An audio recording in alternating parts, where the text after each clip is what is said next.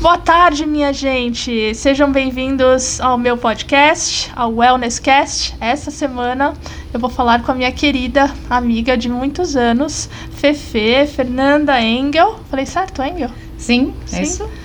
Que além de tradutora incrível, uma pessoa que fala alemão já merece respeito por si só. A Fê é praticante de yoga há 20 anos, e aí eu achei que seria muito bacana convidá-la para vir falar sobre yoga, que é uma prática de atividade física que sempre me interessou. Eu pratiquei muito, muito pouco e sei muito, muito pouco sobre yoga, então achei que, como eu, devem existir muitas pessoas por aí que devem achar que talvez seja legal o yoga, mas que não sabem exatamente porquê ou o que, que ele pode trazer de bom. Então eu trouxe a Fê, que além de praticar, já está no seu segundo curso de formação então, muito obrigada, Fê. obrigada, topar. obrigada. Estou muito feliz de estar aqui no seu podcast. Tenho certeza que vai ser maravilhoso, que vai ter muitos temas interessantes.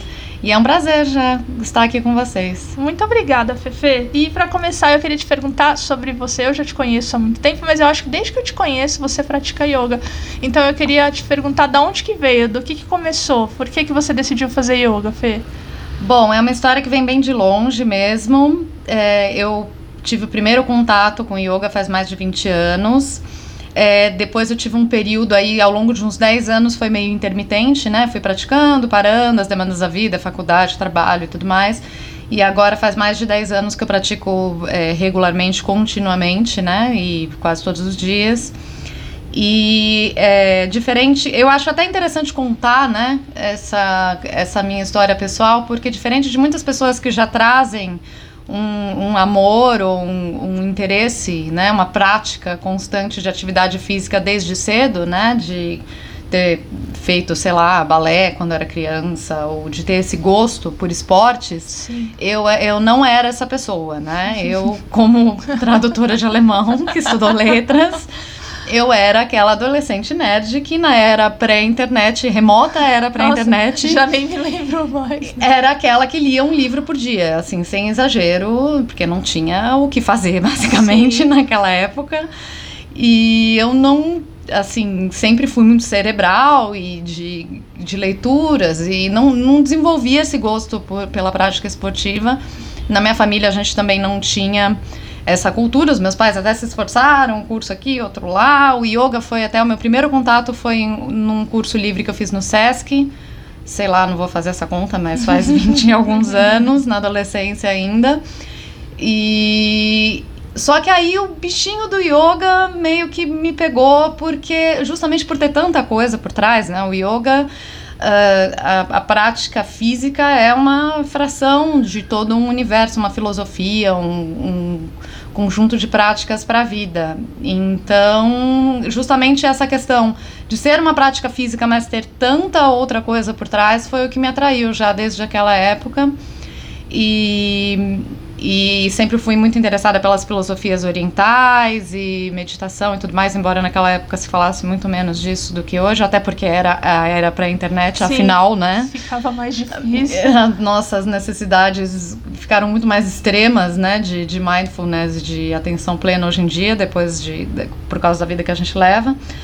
Mas e aí foi assim que eu cheguei no, no yoga. Naquela época era, tinha uma cara bem diferente, né? A prática, a gente, desde os anos 70 aqui no Brasil, teve ótimos mestres, como por exemplo o professor Hermógenes. Aliás, recomendo totalmente os livros do professor Hermógenes para quem se interessar, porque ele traz numa época em que a Índia era muito mais remota do que ela é hoje. Sim e ele consegue fazer uma ponte cultural bem interessante desde os anos 70 do, do da cultura indiana e do yoga para o Brasil.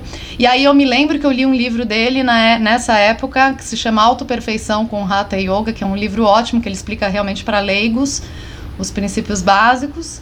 E aí fui me embranhando, e aí li um livro, daí praticava um pouco, parava, porque por causa das demandas da vida, mas aí de 10 anos para cá, depois de, de formada um pouco com a vida mais organizada, é, isso foi ganhando cada vez mais espaço na minha vida, embora eu seja tradutora, trabalhe com isso, não trabalho com yoga hoje em dia, mas acabou sendo um processo natural que o yoga foi ganhando cada vez mais espaço na minha rotina, né? Praticando diariamente, criando uma disciplina de prática de fato. e com as minhas leituras e tudo mais, e acabou sendo um processo muito natural de querer saber mais, por ser um universo tão rico, e aí em 2018 eu iniciei meu primeiro curso de formação com o professor Gerson Frau, que é da linhagem do Siddhartha Mitra, que é um professor que inclusive é brasileiro, mas é bem importante no cenário do yoga mundial. E, e agora estou fazendo meu segundo curso de formação com a Raquel Pérez, maravilhosa. Beijo, Kel, se estiver ouvindo que é em Vinyasa Flow, que é uma prática um pouco diferente, a gente vai falar disso, mas e aí tô, tô agora bem envolvida com esse universo e embora seja uma prática mais pessoal ainda nesse momento, não dou aulas, uh, já dei algumas aulas voluntárias, né? Aqui e ali a gente está fazendo alguma coisinha sempre, mas não é disso que eu vivo hoje mas é um pilar da minha vida. Eu diria, posso dizer com bastante segurança que é muito parte de quem eu sou hoje, do que do caminho que eu percorri nos últimos anos, é um pilar assim realmente essencial da minha vida e que foi conquistando cada vez mais espaço. E é isso. E falando, já que você falou que do, do, do pilar da sua vida que foi conquistando, o que que você eu te conheci, você estava na faculdade, não era? Tava, estava na faculdade. Acho que era por aí. E nem sei se eu posso falar isso aqui, mas o apelido da Fé era Fê Punk. Sim. Era a pessoa que andava sempre de roupas escuras, coturno. Era bom, Fê Punk. Tive banda de rock, Teve tenho CD gravado, que bom que, que não tá no Spotify ainda. ainda. Mas, enfim, né? Vim, vim de um mundo bem diferente, né? Mas é engraçado como eu, de fora, vejo o tanto que você mudou. E você consegue fazer uma relação com o yoga? Já que você falou assim, a gente se conhece há mais de 10 anos, mas você já praticava, já tinha contato com o yoga quando eu te conheci.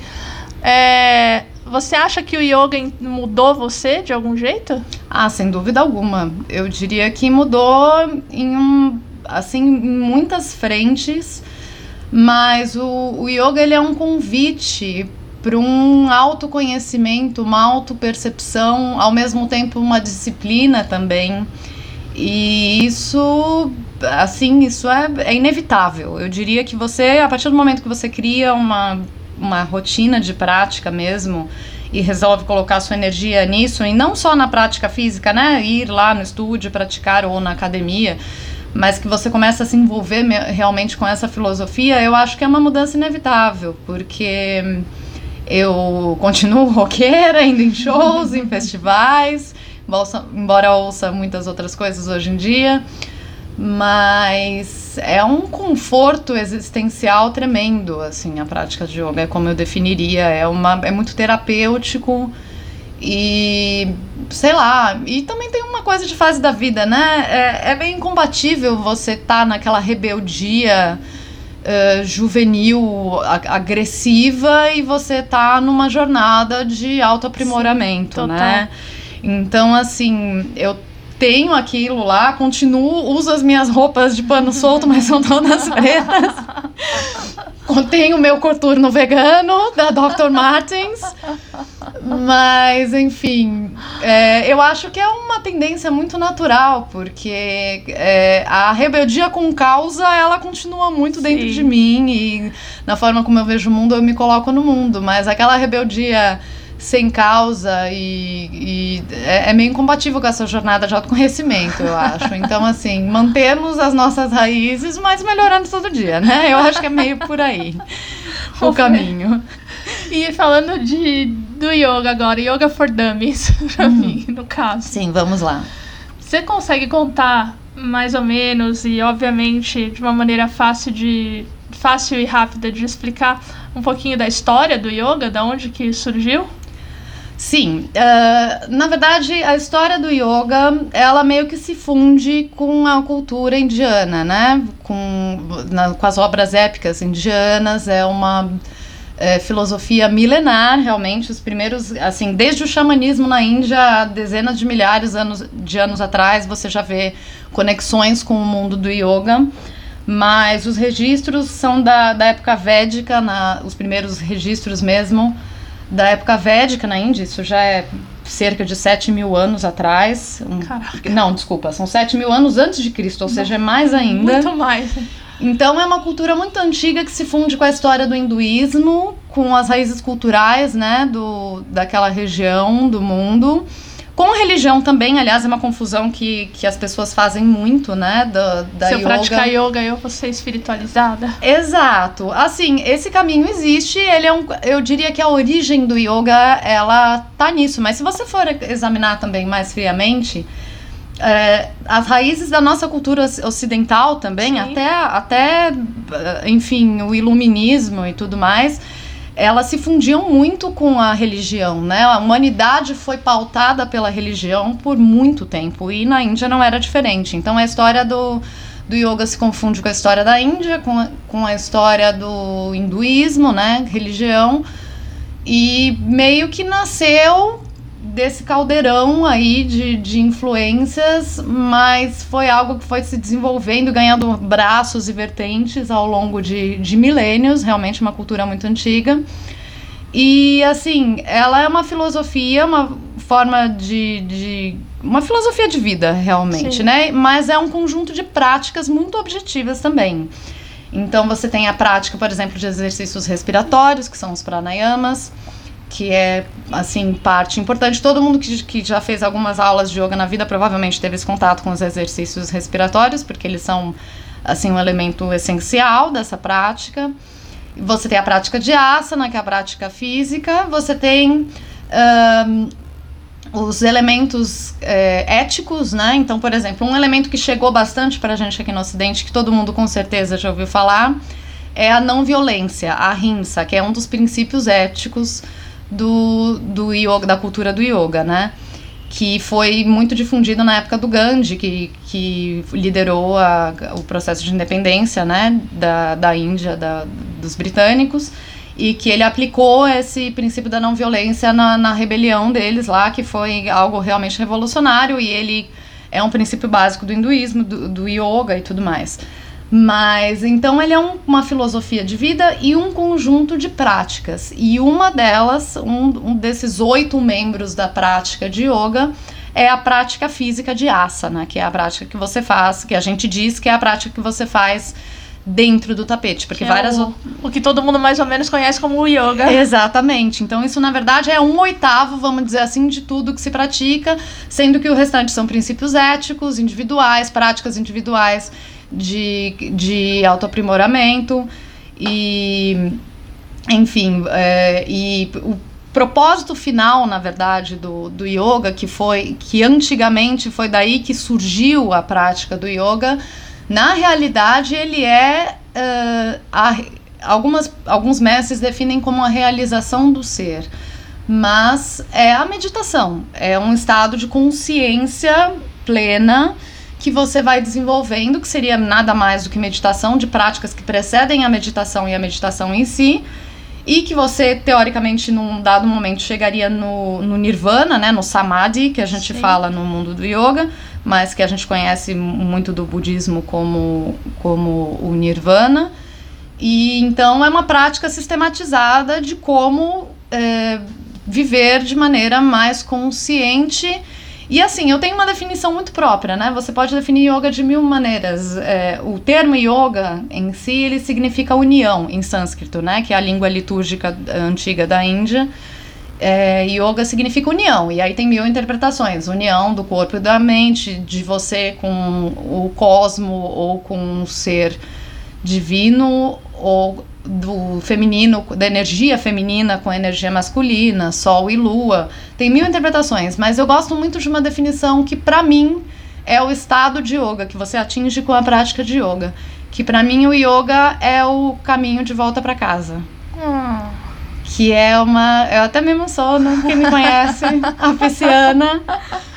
Mas enfim, Estranho seria se você passasse por esse podcast sem se emocionar. Sem ficar com o olho Exatamente. cheio d'água alguma vez. E bom, estamos aqui. Entregamos o que temos a oferecer, né? Mas enfim. É o caminho de volta pra casa. É, eu consigo. Todo mundo que pratica yoga tem um tempo. Você, durante a prática de asana, é comum você ter uns, um- uns momentos de alumbramento, que é uma palavra que eu amo em, em português, que são momentos de que eu não, não, sei explicar, mas de uma presença absoluta e de uma felicidade e de uma conexão consigo próprio. E eu não sei, eu, eu leio o yoga dessa maneira. É uma prática que parece que você vai varrendo as poeirinhas e tirando as camadinhas e você vai chegando no que é, é. você quando você está é, num estado puro e pleno de atenção e conectado com os seus sentidos, conectado com o seu corpo, com a sua respiração, no momento de presença absoluta. E aliás, isso nesse momento eu faço a ponte com um dos livros mais importantes da tradição do yoga, que são os Yoga Sutras do Patanjali, que foi um, um sábio. Bom, temos um gato se aproximando aqui. é, uma gata oi que não para a nossa audiência. se aproximar, hein? Temos um gato muito tímido que resolveu participar hoje. Olha. Diga oi para a audiência, Pagu. Ela ela disse. Ela disse. Mas enfim, nesse momento eu faço uh, uma ponte com os Yoga Sutras do Patanjali, que é um sábio que, que, se, que enfim, não se sabe exatamente se foi um sábio ou se foi um grupo de pessoas. É o que acontece com a Odisseia de Homero, enfim, é difícil rastrear isso porque é uma obra muito antiga. Mas ele foi mais ou menos contemporâneo de, de Jesus Cristo, né? Daquela época, mais ou menos. E ele escreveu esse livro super importante, que são os Yoga Sutras de Patanjali, em que, que na verdade era da tradição oral, enfim, mas não vem ao caso. Mas no, prime no sutra número 2, né, que são esses, esses aforismos, ele define o que seria yoga. E ele define da seguinte forma: Yoga é a suspensão das atividades da mente. Então, incrível. É o mindfulness, Total. né, que se fala hoje em dia, e aliás o mindfulness ele veio do dessas filosofias milenares que envolvem meditação e tudo mais, inclusive do yoga. Então eu diria que o estado de yoga é, de yoga é isso, é o caminho de volta para casa, que é aquele momento de presença absoluta, que para mim é um momento quase de afeto comigo, com o que está em volta, com as pessoas, em que se expressa o amor que eu tenho por essa, pelo privilégio de ser uma praticante desse. Você vai chorar, né? Dessa arte. Não, estou firme, estou firme. E, e é um momento de alumbramento em que você atinge essa suspensão, que é muito momentânea, diga-se de passagem, Sim. né? São segundos de Ninguém, alumbramento. Você levita, Fê? Né? Só... Não, não, não. Não levito. Eu sou bem leve, sou uma pessoa bem leve, mas não chegamos lá ainda. Quem sabe mais uns 200 anos de prática. Vai que... Mas, enfim, e o yoga é isso, é a suspensão das atividades da mente. E a prática de asana, por exemplo, nesse sistema, ela é uma prática que precede os estados meditativos. Então, o enfim, tô falando mais que o Homem da Cobra, tá? Ué, mas se tiver é alguma que eu chamei. se tiver alguma pergunta, você se manifesta. Ainda bem que isso aqui é um podcast, eu preciso que você fale. Senão não ia ter graça isso aqui. Né? Mas o, no sistema do yoga, a prática de asana ela precede os, os, as práticas meditativas e ela a, o propósito, né, o que vem depois do yoga, do, da, prática de asana, é você atingir um, um um momento, né, um estado de abstração dos sentidos. Então, você recolher os, ir recolhendo os sentidos, né? Então, parar de olhar tanto, de ouvir tanto, de de estar tá tão ligado no que está acontecendo em volta e ir aos poucos por meio de exercícios respiratórios e depois da prática de asanas, que é uma prática física normalmente vigorosa em que você é, sincroniza o movimento e a respiração. E assim, dessa maneira, você vai conseguindo gradativamente é, estar cada vez mais atento na sua respiração e nos seus movimentos físicos, e com isso você vai conseguindo, vamos dizer assim, olhar para dentro e atingir uma abstração dos sentidos e, e é isso, e suspender as atividades da mente, nem que seja por segundos, mas atingir esse estado de uma prática concentrada ali no momento presente, né, dentro do seu tapete para depois você conseguir meditar. E isso também serve, essa prática física, não, não, além de ser uma ferramenta para te ajudar a se concentrar, ela também é uma ferramenta para preparar o seu corpo para a prática meditativa, porque para a gente aqui, né, ocidental e tudo mais, que você vai sentar e meditar 5, 10 minutos, talvez 20, se você é um praticante bem contumaz, é, tudo bem, mas assim, se você vai lá na Índia e os monges e, e tudo mais, eles praticam horas de meditação Sim. por dia. E aí eu pergunto a você, Andréa Brito,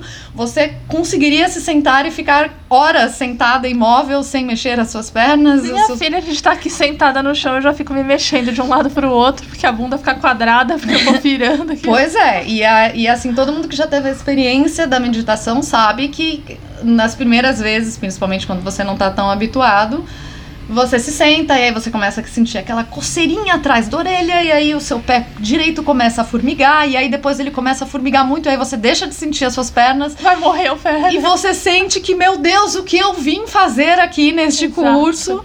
Então, as primeiras experiências de, de meditação, elas são muito isso, né? É, são um, um, desespero absoluto de um tentar se manter imóvel. Um um desconforto físico grande. Então, a prática de yoga, ela é uma ferramenta para é, te ajudar a induzir um estado de concentração usando o seu corpo como um instrumento para isso, mas também prepara o seu corpo com um corpo forte e flexível para que você consiga é, meditar com, com bastante entusiasmo, vamos dizer. Menos assim. desconforto. E menos também. desconforto, exatamente. E aproveitando que você está falando das práticas, Fê, eu que de fato sou bem leiga no assunto, eu sempre vejo por aí, ah, aqui nesse, nesse estúdio a gente pratica Hatha Yoga, ali pratica-se Vinyasa, ali se pratica. É, não sei, enfim, tantos outros tipos, tipo, nem sei se tipo é a palavra certa para. Ah, você pode chamar de linhagens ou de linhagens ou de estilos, enfim, né? Enfim. É, qual é a diferença principal, assim, entre os estilos mais conhecidos de prática yoga? Olha, o yoga, ele tem muitas coisas que, que o unem, né? Que, que fazem de uma prática ser yoga, que geralmente é a atenção à respiração, a sincronia da respiração com o movimento. Mas como ela é uma prática extremamente antiga, que foi se desenvolvendo em diferentes lugares também, que depois foi se espalhando pelo mundo também, e ganhando um viés mais contemporâneo. A Califórnia hoje, por exemplo, é um, uma das mecas do, do yoga mundial, numa abordagem mais é, assim que atende melhor as nossas urgências né, de, de, de ocidentais, mas enfim. E como uma prática muito antiga que foi se desenvolvendo dessa maneira, ela de fato acabou ganhando diferentes caras, diferentes contornos, dependendo do mestre, da linhagem. Muita gente acabou fazendo coisas muito diferentes. A gente tem um grande mestre que foi um divisor de águas na prática do, do yoga, que foi o Krishnamacharya, que foi no, no século XIX, né, começo do XX, se eu não me engano, posso estar enganada, mas enfim. Eu acho que foi isso, começo do século XX e ele da prática dele, ele acabou sendo um mentor de muitas figuras importantes do yoga da geração seguinte, que alguns deles, talvez alguns ouvintes já tenham ouvido falar, que foi o Iyengar, Sim. que é um estilo muito conhecido de yoga, e o Patabi Joyce, que foi o fundador do Ashtanga Yoga, que é uma Sim. outra, um, um, outro estilo bastante célebre. E mas você partindo, né, de, a, coisa foi desenvolvendo e sendo sistematizada por diferentes mestres de diferentes maneiras. Mas, via de regra, é, tudo que a gente pratica aqui no Ocidente, é, a rigor, é Hatha Yoga, né? Que são. É, pra, é uma prática que vem toda de um mesmo lugar, de uma mesma linhagem. Mas aí você tem estilos que são mais dinâmicos, fundamentalmente é isso, estilos que são mais dinâmicos e estilos que são mais estáticos. Então você tem, por exemplo, o rata seria mais estático. É, o que a gente chama de rata praticado, né, nas escolas e nos estúdios ou de yoga clássico, é uma prática que ela é mais pausada. Você costuma fazer permanências mais longas nas práticas, com evidentemente com atenção à respiração e, e ficar mais tempo em cada postura foi a primeira vertente de, de yoga que chegou aqui no Brasil. Os professores, é, como o professor Hermógenes e tudo mais, por muito tempo foi essa prática que se difundiu lá Sim. atrás, quando eu comecei, é, era o que você encontrava. é o rata, na maioria dos lugares. Exato, que é uma prática um pouco mais pausada. E ela também, vamos dizer assim, que ela é uma prática mais acessível, porque você é, ela acaba sendo mais inclusiva do ponto de vista de que você não precisa conhecer encadeamentos de movimentos. Todas, em princípio, deveriam ser acessíveis. Mas o Rata, por ser uma prática que é um pouco mais lenta, ela acaba sendo mais acessível para pessoas de mais idade, pessoas que estão começando né? Porque menos a- condicionamento menos, físico. menos condicionamento físico, menos condicionamento é, cardíaco, Sim. então ela acaba, acabou se, se difundindo Por é, por isso. E a gente também, o yoga que chegou aqui nos anos 70 era um yoga um pouco medicalizado. Se você pegar os livros dessa época, por exemplo, esse que eu citei, o Autoperfeição com Hatha Yoga, ele é um livro excelente, mas ele é é um- uma forma de pensar um pouco diferente do que se faz no yoga hoje, de ah, posturas para cólica, posturas para dor de cabeça. A gente trouxe ele lá da Índia, mas ainda estava com uma leitura muito, muito ah, ocidentalizada mesmo, de que ah, isso aqui serve para quê, né? Sim, tipo essa Tinha uma função essa Exato. postura. Você Entendi. não estava querendo beber da fonte como um todo. Você estava compartimentalizando, né? Um esquema meio revolução industrial ali, Sim. tentando colocar tudo em caixinhas. E esse é o primeiro yoga que chega aqui e, e o, o Hatha Yoga ele é mais amigável para isso porque são posturas que são mais isoladas, né? Você consegue praticar posturas mais individuais, mas via de regra é uma prática um pouco mais pausada com permanências mais longas. E aí temos outras, o, o Iyengar Yoga ele é bastante acessível também, todo mundo, todos, todo mundo pode praticar, mas assim, é, o Iyengar também ele tem todo um cuidado é, em, em usar props que a gente chama, né? Que são ferramentas blocos. Se você tem dificuldade para sentar no chão, você vai sentar num bloquinho ou você vai usar uma cadeira para executar uma postura, um cachorro olhando para baixo, por exemplo, se você não alcança os seus pés ou se você tem dificuldade de manter as suas costas mais eretas em determinadas posturas. E o Iyengar, então, é uma, uma prática que ela é muito focada em alinhamento, por exemplo, só que aí ela costuma exigir o uso de próprios, então ela não é muito inclusiva no sentido de que você precisa ter ter materiais para praticar. Por isso que, por exemplo, nas academias a gente não vê tanto a Iyengar Yoga, porque normalmente você tem que ter equipamentos, né, para isso. Sim. E eles têm. E você precisa se certificar para usar esse nome, você precisa se certificar lá no, no, no instituto, lá no ashram, que é tocado pela família dele até hoje, por gerações da família dele. Enfim, temos várias linhagens. Outra muito conhecida é a Ashtanga, que é uma linhagem muito vigorosa de, de yoga. E, e ela tem uma característica que realmente é, diferencia né, as práticas. Você tem práticas em que as sequências são livres, você não, não tem eh, sequências pré-determinadas, então eh, são mais criativas as aulas, ou dependendo do aluno, dependendo do tema que você está abordando. E você tem práticas em que você segue séries fixas, né? Então, o Ashtanga Yoga, por exemplo, é um yoga que ele é bem vigoroso fisicamente e ele tem séries que você pratica sempre a mesma série, você só vai passar para a série 2, por exemplo, depois que você tiver dominado Entendi. a série 1. Então é um universo realmente de possibilidades. Eu- esse curso de formação que faço hoje é o Vinyasa Flow, que são práticas que são mais dinâmicas, como no caso da Ashtanga, são práticas fisicamente mais vigorosas também, mas que não seguem séries pri- é, fixas. Fixas. Então você tem, inclusive, um elemento de criatividade muito forte, que é uma coisa que, que me atrai também, essa coisa de fazer aulas sempre diferentes e tudo mais. Ah, eu tenho uma curiosidade que Sim. não tava no script, então se vira. Vamos lá. o hot yoga que eu Ai, vejo Gente. Aqui eu não, não reparo tanto, mas quando eu morei em Dublin, tipo, tinha hot yoga. Eu ficava, gente, será que é porque é frio? Os caras ficam querendo. Isso, mas é, ma- isso? matou a charada. O, o Ah. hot yoga. Na verdade, ele foi criado por um indivíduo chamado Bikram. Aliás, tem um documentário sobre esse indivíduo no, no Netflix. Eu não vou. Quando fala indivíduo, muito... nunca é boa coisa. É, eu não vou entrar muito no mérito, assistam o documentário, tirem suas próprias conclusões, até por uma questão de responsabilidade jurídica.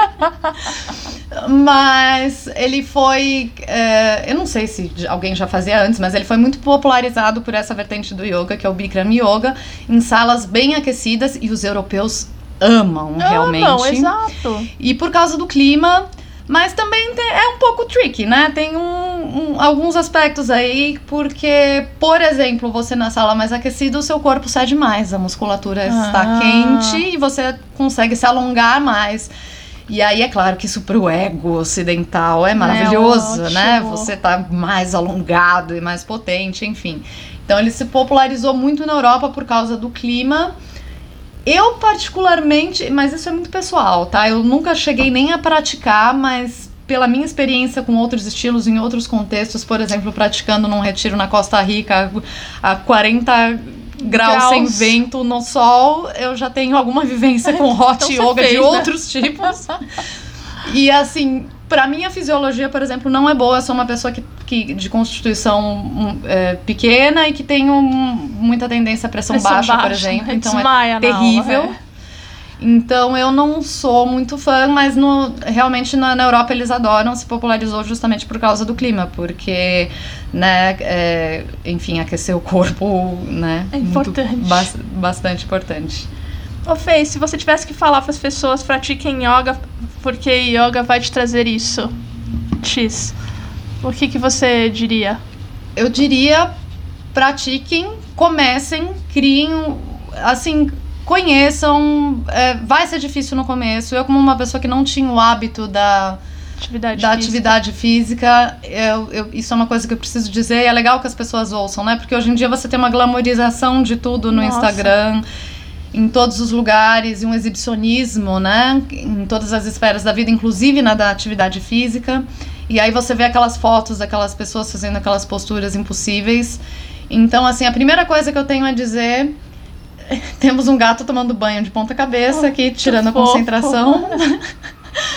Mas, enfim, a primeira coisa que eu tenho a dizer é, é não vai ser gostoso, provavelmente, no começo. Se você é uma pessoa que já tem o hábito da atividade física, ok. Mas eu, por exemplo, eu fiquei um tempo, meses, sabe? Quem sabe, talvez anos, eu num processo que eu digo de fazer as pazes com o meu corpo, porque eu sempre fui, como tradutora que sou, sempre trabalhei sentada, tive muitos problemas ao longo da minha vida de tendinite, de bursite, de giler, tenho escoliose de longa data, tinha vários problemas de coluna, ortopédicos, umas questões de somatização também, né, de fundo emocional, mas enfim, eu passei um tempo em que a prática de yoga não era exatamente prazerosa, porque Sim. você está condicionando o seu corpo. Então eu diria, experimente, persista. É difícil no começo, sim. É importante que você procure um professor que saiba fazer de forma inclusiva, porque todas as posturas têm cramas que nós chamamos, que são etapas para ir sendo construídas passo a passo. Então, aquela postura que você vê no Instagram com a pessoa pondo o pé na cabeça, ela tem uma versão para grávidas, uma versão para idosos, uma versão para pessoas que têm pressão alta e não podem. Então, esteja bem orientado, procure um bom professor, porque o yoga, por princípio, ele é sim acessível para todos. Vai ser difícil no começo, não desanime, mas persista porque é, o yoga, ele é uma atividade física, assim, muito rica, que te dá força e flexibilidade e condiciona, é, enfim, toda a musculatura básica que nós precisamos para as nossas atividades do dia a dia, o core, a coluna vertebral, os indianos inclusive dizem que você é tão velho quanto, quanto a sua, a coluna, coluna, vertebral. Pilates também falava isso. Exato. E aliás, o Pilates é muito inspirado nos princípios yoga, de isometria total. do yoga. Então, persista, pratique, procure. Se não estiver é, feliz com o yoga que você conheceu, o yoga é um mundo muito amplo. Procure outro estilo, procure, conheça outros estúdios, porque alguma coisa no mundo do, do yoga você possivelmente vai, vai se identificar. E é uma construção diária, de disciplina e de, de determinação, você precisa ter uma regularidade. Yoga não é uma atividade física que você praticar duas vezes por semana geralmente vai, vai te trazer benefícios, sem dúvida, melhor do que nada. Mas é difícil você evoluir na prática e, e assim, uh, é difícil você ter os benefícios de concentração e de meditação se você cola lá, vamos dizer assim, duas vezes na semana e faz uma hora de yoga. Não, você o ideal é que você crie uma regularidade maior. Como musculação, como qualquer coisa que você esteja tentando se condicionar, certo? Exato, é. Esse outro lado como sedentária aqui pratica yoga, vamos dizer assim. Não, mas o princípio é o mesmo, né? Se você quer Sim. ver benefícios, você tem que praticar. Exato. Então a prática regular ela é muito importante. E eu diria pratique porque você vai ter uma qualidade de vida muito grande. O ganho físico ele é muito visível o, é, o ganho da concentração, do, da presença, né? São, são ferramentas muito ricas para, se você mergulhar nisso, você realmente conseguir levar uma vida mais concentrada, sem tanto multitasking, sem tanta falta de concentração, mais presente no momento. Uh, é, é, cientificamente comprovado, quer dizer, não, nem precisa de muitos estudos para a gente saber que a respiração ela está muito ligada ao nosso estado emocional. Então, por Sim. exemplo, um animal que seja, se ele se assusta ou se ele vai, a primeira reação que você tem no seu corpo no estado de estresse é a sua respiração ficar curta para você se preparar para correr. Então, assim, é comprovado que você é, fazendo exercícios respiratórios e ganhando mais amplitude na respiração e assumindo mais controle da sua respiração, você é, tem uma qualidade de vida maior, com uma concentração melhor, menos estresse. Sono, eu Sim. sou uma pessoa que tem um histórico, sempre fui notívaga, tenho um histórico até hereditário de problemas de sono, de insônia, e eu hoje, tirando em situações extremas, quando a vida sai dos eixos, mas assim, é, não tenho mais insônia regularmente como tinha antes da prática. E os benefícios assim são inúmeros. E você, o que você pratica, o, o, grande lance da filosofia do yoga é que o que você pratica no tapete é uma grande metáfora para você praticar fora dele. Então você desenvolve o equilíbrio em posturas de equilíbrio, você desenvolve força e flexibilidade ao mesmo tempo. Sim. E o que lição melhor para enfrentar a vida do que ser firme, forte, robusto, mas ao mesmo tempo flexível. Total. Então, as lições que você vai vivenciar ali no tapetinho, elas com certeza vão ser muito enriquecedoras para a sua vida como um todo. Então, experimente, recomendo efusivamente e me conta depois, né? Aguardo o aguardo retorno aí da sua audiência. Bom, para finalizar e agradecer, eu queria compartilhar com vocês uma música que fez muito parte minha, da minha história com a Fefe, porque o que a gente tocou essa música por aí, hein, Fefe? É, pois é, isso vem lá da minha trajetória de rockstar, não rockstar, de pseudo rockstar, fiz muito cover de Cranberries por aí, e enfim. Então, a gente, meu, marcou uma época. Eu queria te agradecer, falar muito, muito obrigada, Fefe, falar que é um prazer Bom, é um prazer ter você na minha vida no geral, que isso foi só mais um prazer na minha Obrigada, vida. foi ótimo participar. Espero ter conseguido plantar uma sementinha e que mais pessoas vão conhecer essa sabedoria milenar do yoga. Com quem certeza. sabe. Já até me incentivou a procurar de volta. De verdade. Querida, muito, muito obrigada. Obrigada, eu que agradeço. Até Beijo. mais, muito sucesso. Aí eu gosto da música porque dá um clima no final, porque parece que assim, a música vai aumentando hum. e aí depois sobe os créditos. Então tá bom, então vamos subir os créditos. Vai. Até mais. Obrigada. Beijo, obrigada. You see me, care.